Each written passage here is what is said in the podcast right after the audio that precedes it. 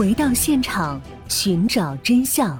小东讲故事系列专辑由喜马拉雅独家播出。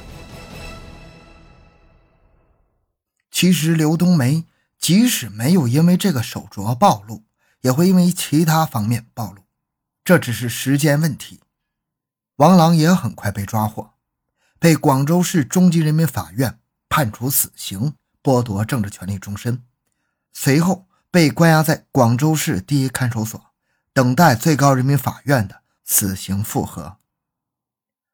刘冬梅对于自己杀害潘某一事，他认为那都是命运的捉弄。本来就有点信佛的他，开始在看守所里学佛学，并不时念念叨叨，有时就像招魔一样，说一些别人听得不太懂的话。最常说的一句佛语就是“无缘何生斯事，有情所累此生”。八月十六日早上六点，刘冬梅起床后与往常一样整理内务，自由活动。或许由于经历了最痛苦的折磨时期，死亡对于她来说已经释然了。六点三十分，管教民警把她带到了一个管教室，里面有一张桌子，桌子上是她的早餐，有豆浆、油条，还有一碗带着鸡蛋的面条，这些都是事先征询过他的意见而准备的。看着那碗带着鸡蛋的面条，刘冬梅流下了眼泪。她知道留给自己的时间不多了，她什么也没有吃。管教民警和颜悦色地说道：“不管怎么说，你得吃点东西吧。”刘冬梅说：“我想喝可乐。”管教民警让人拿了一瓶可乐。刘冬梅就着可乐将面条里的鸡蛋吃完，就不再动筷子了。早餐被拿下去之后，管教民警问道。你还有什么想说的吗？刘冬梅忽然哇的一声哭了起来。我对不起我的爸爸妈妈。管教民警递过去一张手帕，让刘冬梅擦了擦眼泪。刘冬梅定了定神，问道：“佛家讲有来世，您说会有来世吗？”这个是死刑犯人临死前经常问的一个问题。民警们说道：“或许有吧。”你信奉，你就有好了。刘冬梅忽然说道：“小时候，我妈给我算命，说我如果到南方会犯克星，没想到真的应验了。我到南方遇到了不应该遇到的人，如果留在老家，我或许不会是这个样子。”管教民警说道：“佛家讲因果报应，既然做了错事，理应受到惩罚。”刘冬梅忽然痴痴一笑，说道：“无缘何生斯事，有情所累此生。”说完，喃喃又是这句话。这句话刘冬梅说过多次，民警们也知道是什么意思。这句话出自佛教故事。从前有个书生，他和未婚妻约好在某年某月某日结婚，然而到了那一天，未婚妻却嫁给了别人。这个书生受此打击，一病不起。这时，路过一个游方僧人，他从怀里摸出一面镜子，叫书生看。书生看到了一片茫茫的大海，一名遇害的女子一丝不挂的躺在海滩上。这时，路过一人看了那女子一眼，摇了摇头，便走了。过了一会儿，又路过一个人，他将衣服脱下给女尸盖上，然后走了。再路过一个人。这个人走过去，他挖了一个坑，然后小心翼翼地把尸体掩埋了。僧人解释道：“那具海滩上的女尸，就是你未婚妻的前世。你是第二个路过的人，曾给她过一件衣服。她今生和你相恋，只为还你一个人情。但是她最终要报答一生一世的人，是最后那个把她掩埋的人。那人就是她现在的丈夫。”书生大悟。这个故事听起来有点高深。如果说大白话，就是没有缘分，怎么会发生这件事呢？有情感，这一生才会被牵累。而刘冬梅反复说这句话，想表达的意思就是她被感情拖累了。管教民警们见刘冬梅已经没有话说了，就给她洗了澡，换了衣服。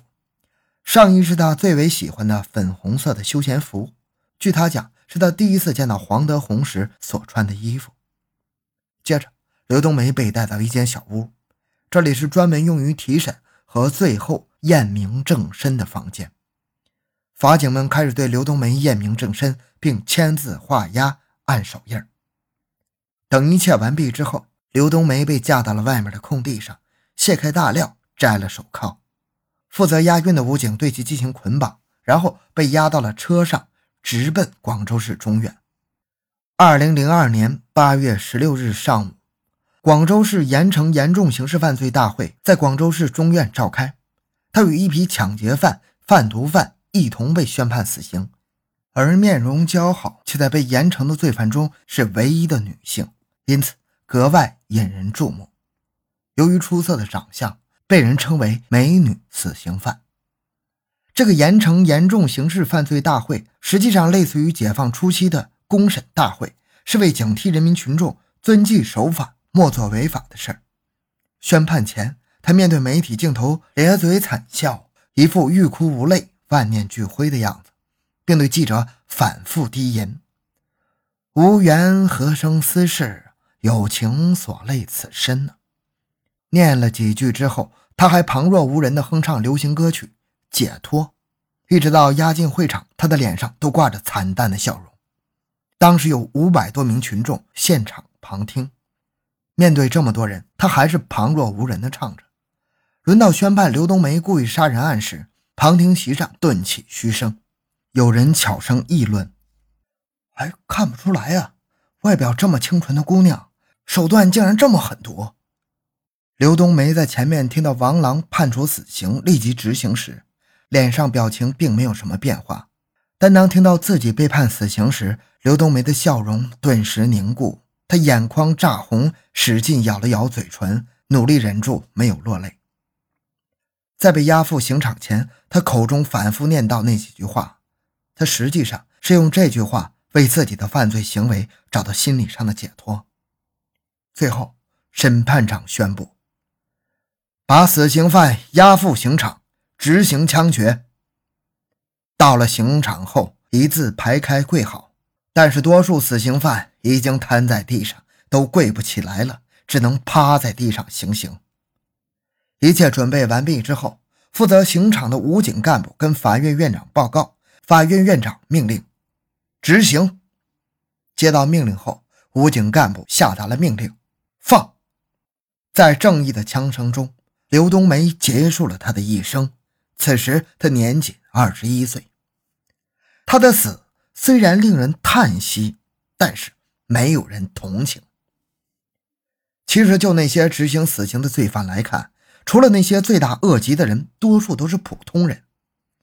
有一个民警说得好：“如果没有犯罪，他们都是普通人，也有过努力和奋斗，只是虚荣心太重了，犯下了大错。”在许多死刑犯以往的人生中，高于常人的虚荣心和争强好胜者表现得更加明显。经过统计，在杀人犯中，故意杀人犯占了五分之三，而感情困惑是命案发生最集中的原因。而刘冬梅就是被情所困，畸形的婚恋观造成了她的悲剧。在这个案件中，刘冬梅的前男友王狼既是罪大恶极的凶手，也是一个受害者。王朗罪大恶极，是因为他与刘冬梅合伙杀害了潘某，罪无可恕。王朗也是个受害者，因为这件事他本来可以置身事外，然而由于他畸形的婚恋观，在刘冬梅提出罪恶的计划时，他既没有劝阻，更没有开导，反而成了帮凶，丧失了做人的底线与原则，最终毁了自己，也破坏了几个家庭。干什么事都要坚持底线。如果不坚持底线，往往就会坠入犯罪的深渊。比如日常生活中，很多人认为为朋友两肋插刀是义气和豪气，结果失去了底线而酿成了大错。这样的案件数不胜数。